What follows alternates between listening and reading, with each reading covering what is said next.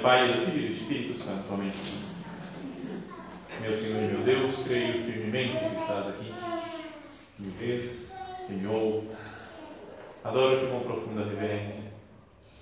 Peço-te perdão dos meus pecados e graça para fazer com fruto este tempo de oração. Minha Mãe Imaculada, São José, meu Pai e Senhor, meu anjo da guarda, intercedei por mim.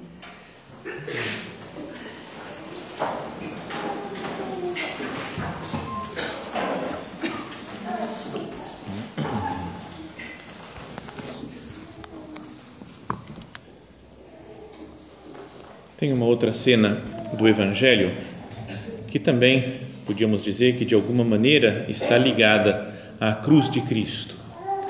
É uma das primeiras cenas lá no comecinho do Evangelho, narrado por São Lucas, que fala daqueles momentos iniciais né, da vida de, da infância do menino Jesus. E fala que quando se completaram os dias para a purificação da mãe e do filho, conforme a lei de Moisés, né, então era 40 dias depois né, da, do nascimento de uma criança, se nascia um menino, tinha que ser apresentado, né, o primogênito, apresentado pro, a Deus no templo, e a mãe tinha que ser purificada. Então, Maria e José levaram Jesus a Jerusalém para apresentá-lo ao Senhor. Então, é, é, até se comemorado isso na festa da apresentação do Senhor, né, dia 2 de fevereiro. E conhecemos a história, né, que quando estavam lá, apareceu um homem, um velho, né, chamado Simeão, que ele tinha um homem era um homem muito justo, muito santo, né, que tinha uma proximidade grande com o Espírito Santo e tinha sido revelado para ele que ele não ia morrer antes de ver Cristo, né? antes de ver o Salvador. Então, naquele dia, ele também fala que foi inspirado pelo Espírito Santo, foi ao, ao templo. O Espírito Santo falou para ele: vai para o templo, que lá você vai encontrar o Salvador, o Messias. E ele, de fato, encontrou Jesus e diz: quando, seu, quando os pais trouxeram o menino Jesus para cumprir o que a lei ordenava, Simeão tomou o menino nos braços e bendisse a Deus Agora, Senhor, conforme a tua promessa, podes deixar teu servo partir em paz, porque meus olhos viram a tua salvação, que preparaste diante de todos os povos, luz para iluminar as nações e glória do teu povo Israel. Imagine a alegria de Nossa Senhora ao ouvir isso daí. Né? Quando a gente elogia né, uma criança na frente da mãe, a mãe fica feliz. Né? Quando as pessoas falam, nossa, seu filho é demais. Né? E então é natural que a mãe fique contente. Né? Imagina, olha só o que fala esse homem. Agora, Senhor, podes deixar teu servo ir em paz. Agora já posso morrer, porque eu vi a salvação. Eu vi a melhor pessoa que veio na história da humanidade. Preparaste diante de todos os povos. Esse menino é luz para iluminar as nações e glória do teu povo Israel. Então, Maria e José falam logo depois que fala o pai e a mãe de Jesus estavam admirados com o que diziam a respeito dele. Simeão os abençoou. Então estava tudo clima de festa, tudo tranquilo, maravilhoso, uma coisa incrível, marcante. Mas depois disse a Maria, a mãe de Jesus: Este menino vai ser causa tanto de queda como de reerguimento para muitos em Israel. Então já começou a fazer uma profecia de, de ser um sinal de contradição, de divisão, Jesus este menino vai ser causa tanto de queda como de reerguimento para muitos em Israel. Ele será um sinal de contradição. Assim serão revelados os pensamentos de muitos corações. Quanto a ti, uma espada te transpassará a alma. E acabou, e foi embora. Não explicou mais. Dá um certo medo isso, né? Imagina aqui que Nossa Senhora deve ter pensado, né? O que passou pela sua cabeça? Eu sei que vai ter, vai ter sofrimento na vida, na vida desse menino, mas o que, que significa essa espada que vai transpassar minha alma? Já contei outras vezes para vocês que antes de ser padre, um pouquinho antes de ser padre, quando morava em Roma, eu morava numa paróquia, né, na casa paroquial lá de uma igreja que é a igreja de São José Maria, é o fundador do Opus Dei. Então morava tinha um centro do Opus Dei lá grudado na paróquia e, e a gente convivia muito naquele ambiente da paróquia, conhecia muita gente que frequentava e tinha uma moça que ela tinha fama de santa e de louca ao mesmo tempo, era a fama que tinha na igreja. Às vezes ela parecia santa, às vezes parecia louca. Eu não, não sei exatamente o que, que ela tinha, de, mas ela era super inteligente, né? tinha feito direito, tinha um emprego muito alto nível, ganhava muito dinheiro, mas ao mesmo tempo não, era, vivia super pobre. Tinha um Fiatzinho velho, acabado, assim, ela não, não dava a mínima para o dinheiro que ela tinha, mas fazia às vezes jejuns de ficar vários dias sem comer, então ficava doente, falando, calma, para, para, não faz tanto assim, diminui um pouco. Mas ela era, tinha coisas místicas, né? então era meio, bem diferente assim, mas era muito gente boa, divertida, né? era legal de conhecer. E como tinha essas coisas místicas e milagres e visões que ela tinha também, é, todo mundo confiava muito na oração dela. E quando saiu a notícia de que eu ia me ordenar padre, eu falei para ela, Ângela, chamava Ângela, reza por mim, hein? Ela falou, nossa, você vai se ordenar, que maravilha, que alegria, vou rezar muito por você sempre, em todas as missas vou rezar, vou, beleza, Ângela, maravilha. Tá. Vários meses depois, eu estava um dia na, na igreja, rezando, sozinho, não tinha ninguém na igreja, e de repente apareceu Ângela, com uma assombração quase assim, chegou, parou na minha frente e falou, Guilherme, eu estou rezando muito por você. Eu falei, obrigado, Ângela, eu preciso mesmo, reza. Não, não, não, é que você não está entendendo. Deus vai te pedir cada coisa que eu tenho que rezar muito. E foi embora. Eu tenho medo até hoje, eu não sei o que é. Falei, o que será que ela viu? Será que foi só uma coisa, uma frase de efeito assim? Ou ela sabe alguma Então dá um certo medo, dá um arrepio né, de vez em quando. Falei, meu Deus, me, me dá graça. E se tiver alguma coisa muito complicada, me dá graça para aguentar. Então, esse Simeão fez uma coisa parecida, né? falou: Uma espada te transpassará a alma. E foi embora. Então, sendo uma espécie de um profeta, esse homem, o que será que deve ter passado no coração de Maria Santíssima? Uma espada te transpassará a alma. Esse transpassar, atravessar a alma, é usado um verbo grego que é dierkomai, que significa um atravessar longo, não é só com uma agulhazinha que fura um negócio no tecido, mas é quando Jesus, por exemplo, está atravessando toda a Galileia e a Samaria, fala Jesus dierkomai, passa dias caminhando e atravessando, até com uma ideia de, de não sei, que o sofrimento de Maria é longo, duradouro, às vezes, quando a gente ouve essa frase, fala, ah, é a cruz. O Simão está falando, Simeão está falando da cruz. Lá diante da cruz ela vai sofrer. Tem, ao longo de toda a vida, tem sofrimento na vida de Maria Santíssima. Dá uma ideia, esse verbo, de algo duradouro. É, até o termo espada se diz ronfaia. E ronfaia significa uma espada longa. Porque tem um outro termo que não lembro mais como é que chamam, como é que é o nome em grego, mas que é uma espadinha curta, espadinha, mas essa daqui é, é longa. Essa vai penetrar na alma, vai até o fundo. E se nós paramos para meditar um pouco, fazer a nossa oração, agora lendo né, as passagens do Evangelho, a gente vê como o sofrimento de nossa mãe Santa Maria, como a cruz dela, não é só algo pontual naquele dia da paixão de nosso Senhor. Né? Mas vamos imaginar, por exemplo, já antes de começar, né, quando ela vem o anjo e fala que ela vai ser a mãe do Salvador. Mas ela, imagina as dúvidas que devem ter passado na cabeça dela: como é que vai ser? Como é que eu falo para São José? Como é que eu vou explicar para ele? Então, devia ter uma certa angústia Nossa Senhora, apesar da alegria de ser a mãe do Messias. Depois, quando está para nascer Jesus, vem aquela ordem do imperador e fala que tem que ir para Belém, tem que ir para cada um para a sua cidade. Então, imagina uma mãe, um pouquinho antes de dar a luz ao seu filho, tem que mudar de cidade, vai para um lugar desconhecido, chega lá, não tem lugar para ficar. E acaba dando a luz numa gruta, num estábulo, num lugar reservado para os animais. Que mãe que gostaria disso? Imagina uma mãe que tem uma casa, está preparando tudo para nascer Jesus e de repente tem que mudar e dar a luz num lugar que tem uns animais por perto e coloca numa manjedoura Jesus então, tudo isso já faz parte daquele sofrimento de Maria Santíssima. Depois, quando vem o, o, os magos né, e trazem presentes, ouro, incenso, mirra, deve ter sido um momento de alegria para Maria Santíssima. Mas logo depois que eles vão embora, fala que naquela noite José teve um sonho. Um anjo aparece e fala: toma o menino e sua mãe e foge para o Egito, porque Herodes quer matar o menino. Então, e, e fala que São José levantou durante a noite e acordou Nossa Senhora e fugiram para o Egito. Imagina como que deve estar Nossa Senhora. Ele, São José vai lá, acorda, Maria, acorda, acorda, Maria. Ela fala, o que, que foi? Vamos embora para o Egito.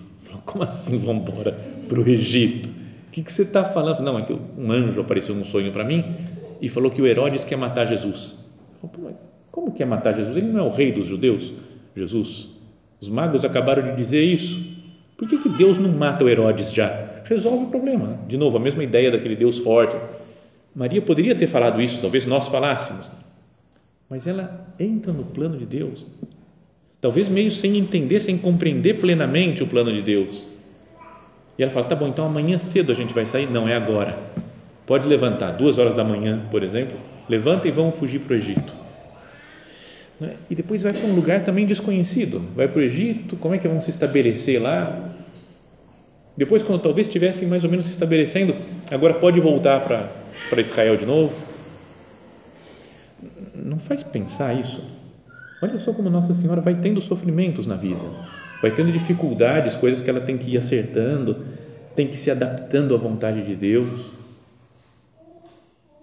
Depois, um sofrimento grande que ela tem quando Jesus tem 12 anos. Vão numa das festas né, para Jerusalém e quando acaba a festa retornam aquelas caravanas que eles faziam para Nazaré.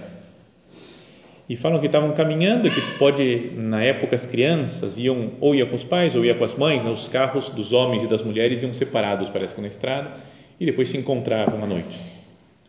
E então, nesse, talvez Maria pode ter pensado, ah, Jesus deve estar com José, e José pode ter pensado, ah, está com Maria. E depois de um dia caminhando, reparam que Jesus não está no meio do povo. Falam que começaram a perguntar entre os parentes, os conhecidos: cadê Jesus? Onde é que está Jesus? Pensa o sofrimento de Nossa Senhora quando ela vê que perdeu o menino Jesus. É? Mãe, quando perde o filho, por um segundo que seja no supermercado, por exemplo, fica: cadê meu filho?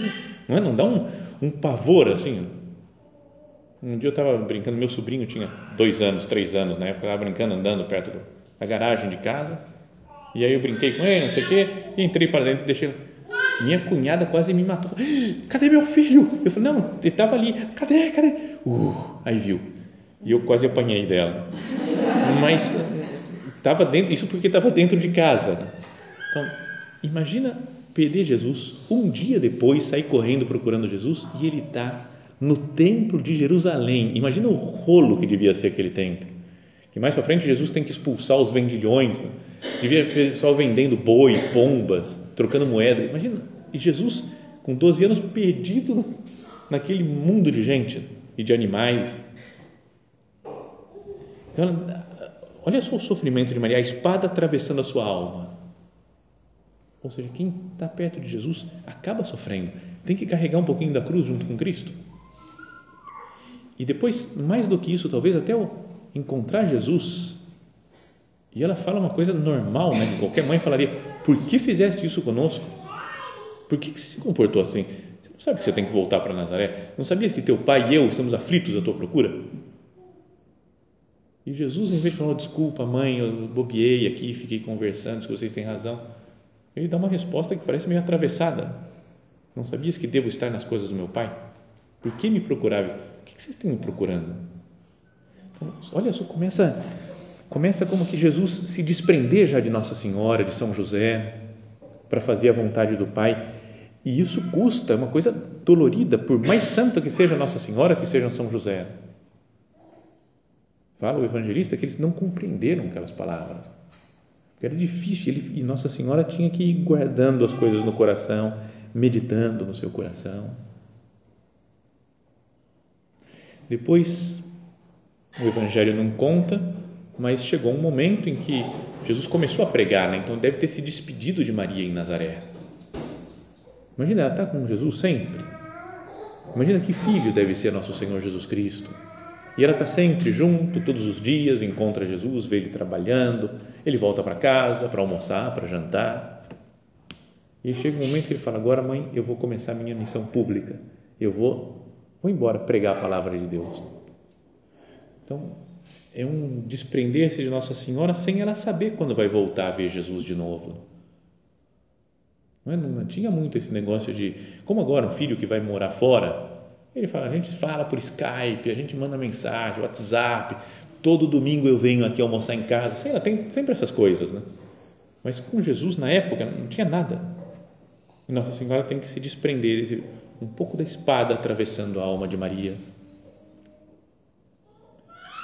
Depois, em um momento da vida pública, talvez quando Jesus estivesse mais ou menos perto de Nazaré, os parentes de Jesus, falo seus irmãos do Evangelho, mas é todo parentes, primos, o clã todo dele, da, da, da tribo de Jesus, lá onde ele, da, da família dele, é, fala, vamos ver Jesus, e levam Nossa Senhora com eles.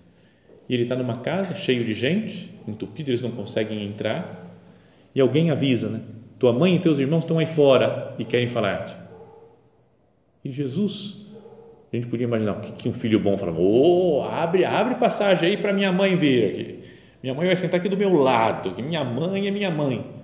Mas Jesus fala uma palavra que é: quem é minha mãe? Quem são meus irmãos? Duro, né? E fala ainda para, os, para as pessoas que estão lá: quem ouve a palavra de Deus e põe em prática, esse é meu irmão, minha irmã e minha mãe. Vocês que estão aqui são a minha família a nova família que eu estou montando, vocês são meu irmão, minha irmã e minha mãe. Muitos comentaristas explicam da Sagrada Escritura, né, explicam que Jesus quis elevar Nossa Senhora nesse momento, falando que o bom de Nossa Senhora é que ela ouve a palavra de Deus e, a cumpre põe em prática. Outros falam que provavelmente Jesus falou isso, mas depois saiu lá fora e foi cumprimentar Nossa Senhora, foi falar com seus parentes. Não sei, é uma passagem que não continua a história. Sabe que tomei bronca da minha mãe uma vez por causa dessa passagem de Jesus. Jesus é que falou, Jesus, você que falou a coisa e eu é que tomo bronca depois. Fui, estava celebrando uma missa e esse era o evangelho da missa e minha mãe estava lá assistindo. Então chegou na homilia e eu falei outras coisas que estavam relacionadas, não era, não explicava a relação com Nossa Senhora, né, falava outras coisas mais de Jesus, de um gesto que fez Jesus aqui nessa cena. Acabou a homilia, minha mãe foi, acabou a missa, ela veio, Você fugiu né, de responder. Né? Eu queria que você explicasse esse negócio. Por que, que Jesus não deixou Nossa Senhora entrar lá? E você foi falar outra coisa, tinha nada a ver o que você falou. Tinha que falar por quê. Eu quero saber por quê. Então, já... então acontece isso, né, essas coisas. Mas, é, mas, por mais santo que seja né, essa frase de Jesus, Nossa Senhora um pouco pode ter sentido. Né? Porque é mãe é super santa Nossa Senhora, entende o plano de Jesus, mas continua sendo mãe, então sente isso, faz parte da espada de dor transpassando a alma de Maria. Depois da morte de Jesus, talvez o ápice desse sofrimento, imagina como uma mãe sofre ao ver o sofrimento do seu filho. Não é verdade que às vezes as mães sofrem mais do que o próprio filho que está sofrendo? Né? Tem gente doente, perdão por contar essas coisas pessoais, né? eu tinha, quando era mais novo, tinha asma, bronquite, ficava toda noite quase com falta de ar, não conseguia respirar, tinha que usar aquelas bombinhas lá para conseguir abrir o peito respirar outra vez. Tá? E eu sabia como é que eu estava, né? Meio chato, não gostava de ter aquilo, mas minha mãe sofria muito mais. Né? Você via ela preocupada, via ela rezando para eu sarar. E eu nem, acho que eu nunca rezei para sarar daquilo lá. Eu falei, ah, tudo bem, é assim, vamos tocar a vida em frente. Né? Mas ela ficava muito preocupada, eu via muito claramente como falar, a mãe sofre mais do que o filho às vezes, né? por um sofrimento, uma doença. Então, como seria o sofrimento de Maria Santíssima ao ver o seu filho na cruz? Um outro sofrimentozinho também que acontece nesse momento é quando ela, Jesus do alto da cruz, olha para ela e fala: mulher, eis aí o teu filho. E para São João, eis aí a tua mãe. Para João, foi um, um consolo, né? Para nossa, tenho minha mãe agora, Maria Santíssima. Mas para Nossa Senhora caiu o nível, né? O filho era Jesus. Aí fala, agora o seu filho é João.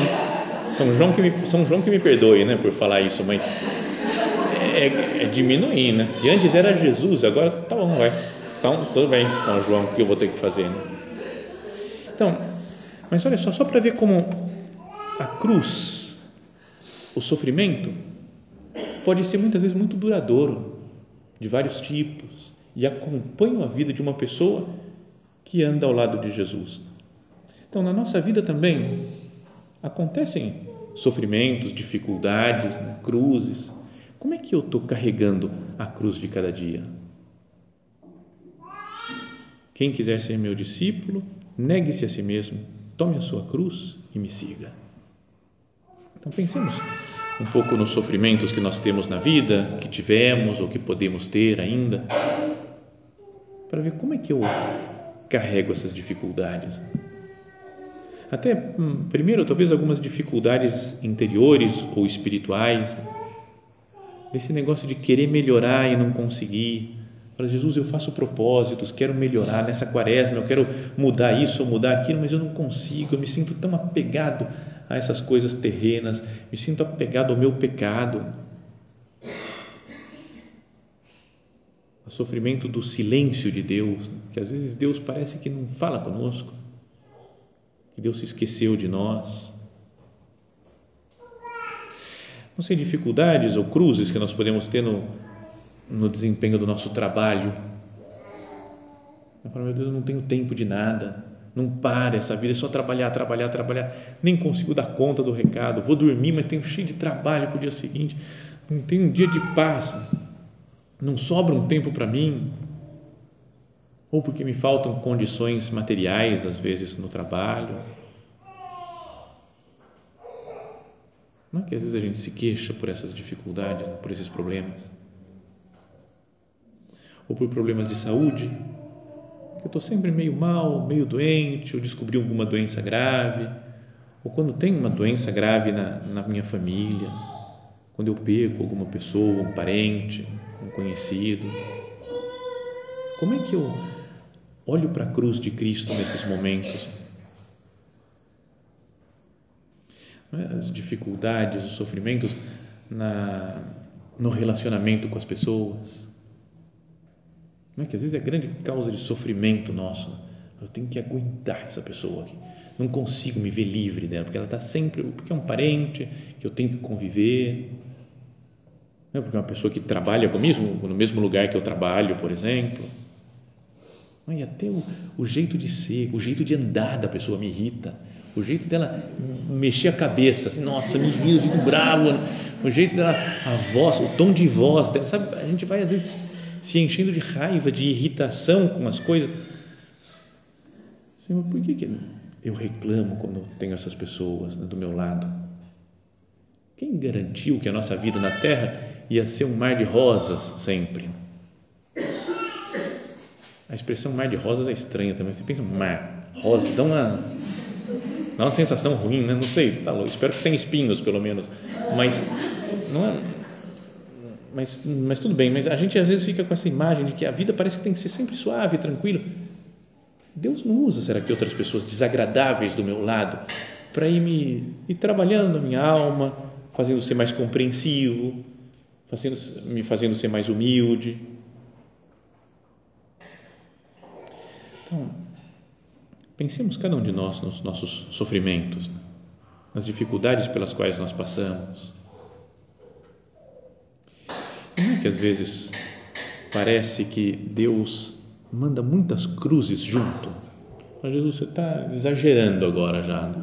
que é muito sofrimento, não é? Podia dar um espaço aí de tempo para eu respirar um pouco, né? Porque às vezes são de vários tipos as cruzes que nós temos, né? Pode ser todas essas, né? Complicação no trabalho, complicação no relacionamento com os outros, eu não melhoro, sou sempre pecador e tem doença, parece que vem tudo junto. Às vezes Deus permite que isso aconteça.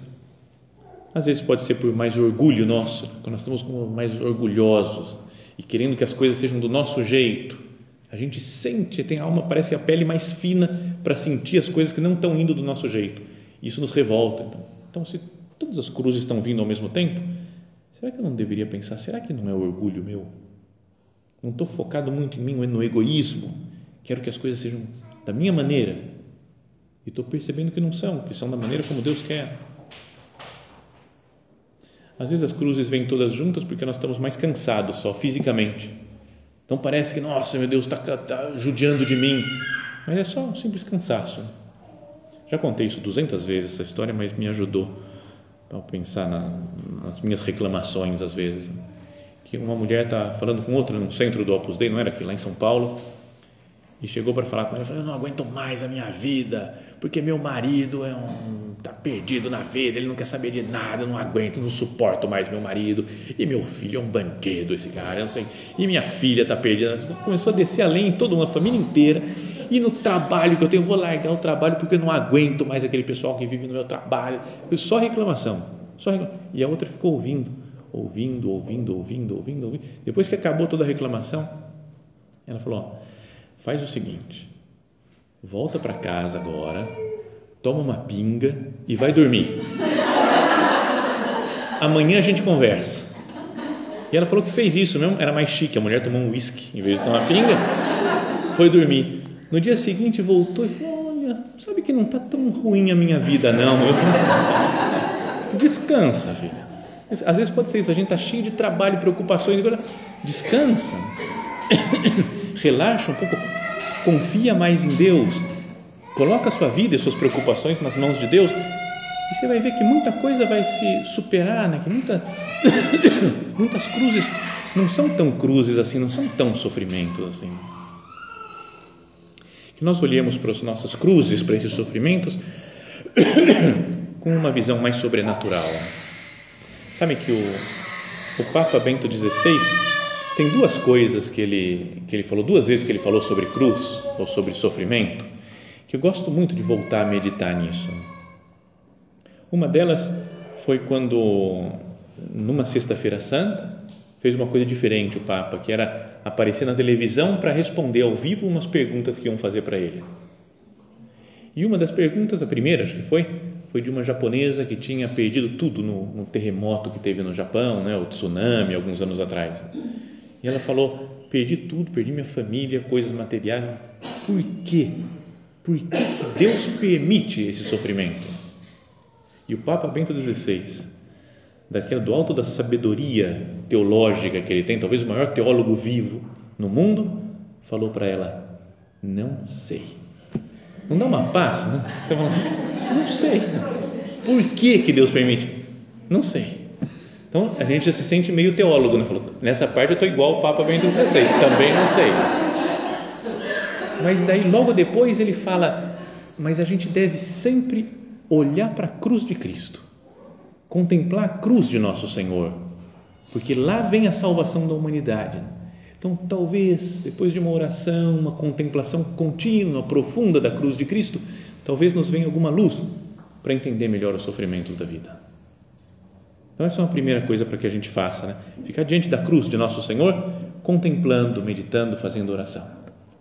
E a outra foi quando, a primeira vez que o Papa, depois de ter sido eleito, em 2005, é, Papa Bento XVI, ele foi para o norte da Itália para descansar no verão, numa região um pouco mais fria, que para fugir um pouco do calor de Roma. Né? E ele estava lá, tranquilo, acho que tocando piano, ouvindo música clássica, né? como ele gostava de fazer, lendo coisas de teologia em paz. E um dos dias que ele estava lá descansando, acho que num domingo, reuniram na igreja lá do povoado que ele estava, o bispo da cidade, os padres ali da região, né? mas pouca gente, para conversar com o Papa, bater um papo, contar histórias, para o Papa descansar também. Mas o bispo, acho que foi meio infeliz né, no momento lá, então, em vez de fazer o Papa descansar, ele começou a contar os problemas que tinha na diocese. É, Santo Padre, a coisa não está fácil tem pouco padre, o senhor pode tem pouco padre, tem muita gente aqui, a gente não consegue dar conta. E depois também a gente está meio ultrapassado, é tudo velho, olha só, tudo velho, ninguém mais quer ser padre. E, e o povo não, despreza a gente, né, não dão atenção, os jovens não querem mais saber de nada. O que, que a gente faz? Né? Parece que quase como se o Papa não soubesse dos problemas da igreja. Então começou a contar todas as mazelas que tinha aquela diocese. E aí, falaram, pode falar. Passar a bola para o Papa, né, para ele falar. Então, desagradável, né? acho que podia falar assim, cara, vamos descansar, né? depois a gente vê. Né? Mas o Papa falou: desejo brevemente, na medida do possível, responder às palavras de Sua Excelência, mas gostaria de dizer também que o Papa não é um oráculo, é infalível só em situações raríssimas, como nós sabemos. Né? Então ele vai falar: eu não estou falando aqui como Papa, que vocês têm que aceitar, só minhas ideias aqui que eu estou pensando. E fala, portanto, partilho também convosco essas perguntas, essas questões. Fala, eu também, também falo, por que, que Deus permite isso? também eu sofro, mas todos juntos queremos, ao sofrer com esses problemas, sofrendo, transformar os problemas. Porque precisamente o sofrimento é o caminho da transformação e sem sofrimento nada se transforma. Esse é também o sentido da parábola do grão de trigo que caiu na terra. Só num processo de transformação sofrida se obtém o fruto e se apresenta a solução. Então, olha, está falando de sofrimento, de cruz, e ele lembra e fala: Mas o grão de trigo tem que morrer, né? Então, acho que é isso, a gente tem que morrer também. A gente tem que sofrer para dar fruto. Devemos nos comprometer com essas dificuldades do nosso tempo e transformá-las sofrendo com Cristo. E assim, transformar-nos a nós mesmos. Então, nós transformamos a realidade sofrendo com Cristo. Mas ao sofrer com Cristo, eu me transformo a mim mesmo e na medida em que nós nos transformamos, podemos ver a presença do reino de Deus e mostrá-lo aos outros. Não é? é um homem de vida interior, né? que sem preparar, sem nada, pergunta um negócio, ele fala, é duro mesmo, eu também sofro, né? por que, que a gente tem que sofrer? Mas, assim como o grão de trigo tem que morrer, vamos sofrer com Cristo, a gente se transforma, a gente vai se modelando mais com Cristo crucificado, e podemos assim transformar os outros, transformar a sociedade, como Cristo morrendo na cruz transforma a humanidade inteira.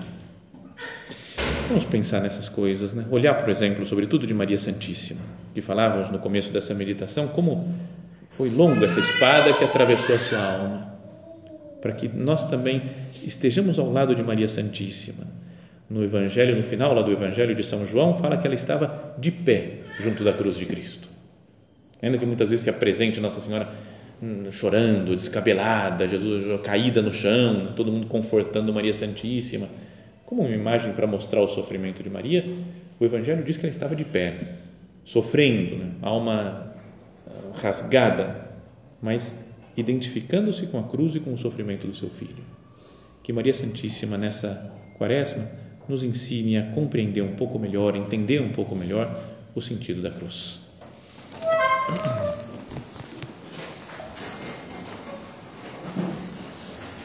Dou-te graças, meu Deus, pelos bons propósitos, afetos e inspirações que me comunicaste nesta meditação. Peço-te ajuda para os pôr em prática. Minha Mãe Imaculada, São José, meu Pai e Senhor, meu anjo da guarda, intercedei por mim.